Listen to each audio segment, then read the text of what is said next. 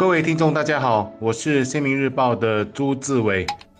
大家好，我是联合早报的王彼得。上星期五，有人在面部发了一则信息，举报说罗伯森码头一带一直看到有人在餐饮店外聚集喝酒谈天，因为那里有卖酒，把酒带出来就可以就地享用。明显违反了阻断措施的规定。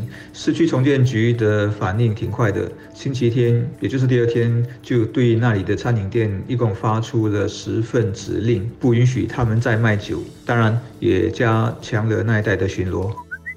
网上对这些人的行为多有批判，觉得他们自私、不负责任。的确，我们整个社会为了抗疫做了那么多的工作，人人的生活都受到影响，也都得忍受种种不便和牺牲。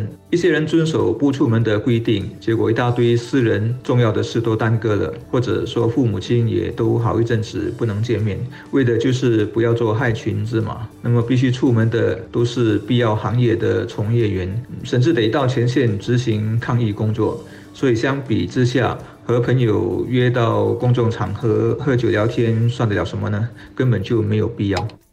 我们要问，这是当下少见的情况吗？其实我并不太认为，因为阻断措施实施的越久，我就感觉我在咖啡店外、公园处所见到的人，也好像慢慢的多了起来。好些老人家就隔着一段距离和朋友站着聊天，聊天的内容不外就是大吐口水。这样的日子还要过多久？有些人也在期盼，随着我国社区感染的情况已经有所好转，政府会不会更快的让大家恢复到正常的生活？我们的社区病例这一阵子已经被压下，平均每一天是个位数，但当中有好一些是找不到关联的。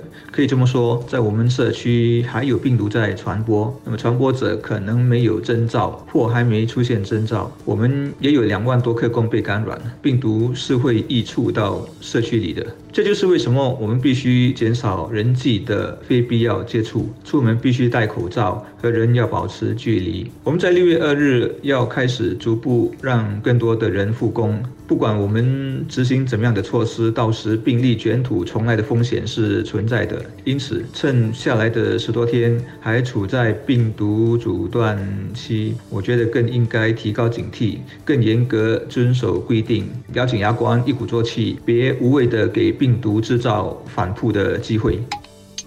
是的，六月日起，政府准备放宽一些阻断措施，一些行业也将复业。但基于人类群聚的本能，我不认为咖啡店、餐馆和小贩中心的堂食会这么快就解禁。尤其是看到外国的例子，我们更得要小心翼翼，不要因一时的求快而引爆第二波疫情，那就非常的划不来。正如卫生部长严金所说的，六月一日之后虽逐步的放宽措施，但不代表民众可以开 party 大肆庆祝，因为随着阻断措施放宽，社区病例很可能再度增加。他说，不论是安全工作、安全生活、安全距离措施，大家都必须携手努。力才能确保有个安全的环境。部长的谈话担心的也就是群聚所会造成的问题。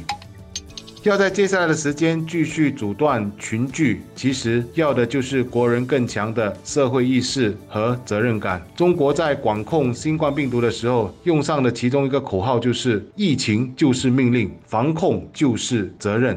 有句话也说了，欲速则不达。疫情阻断的时间越长，我们的经济社会重启和复苏的难度也就越大。新加坡人大概都不想看到这样的情况出现吧。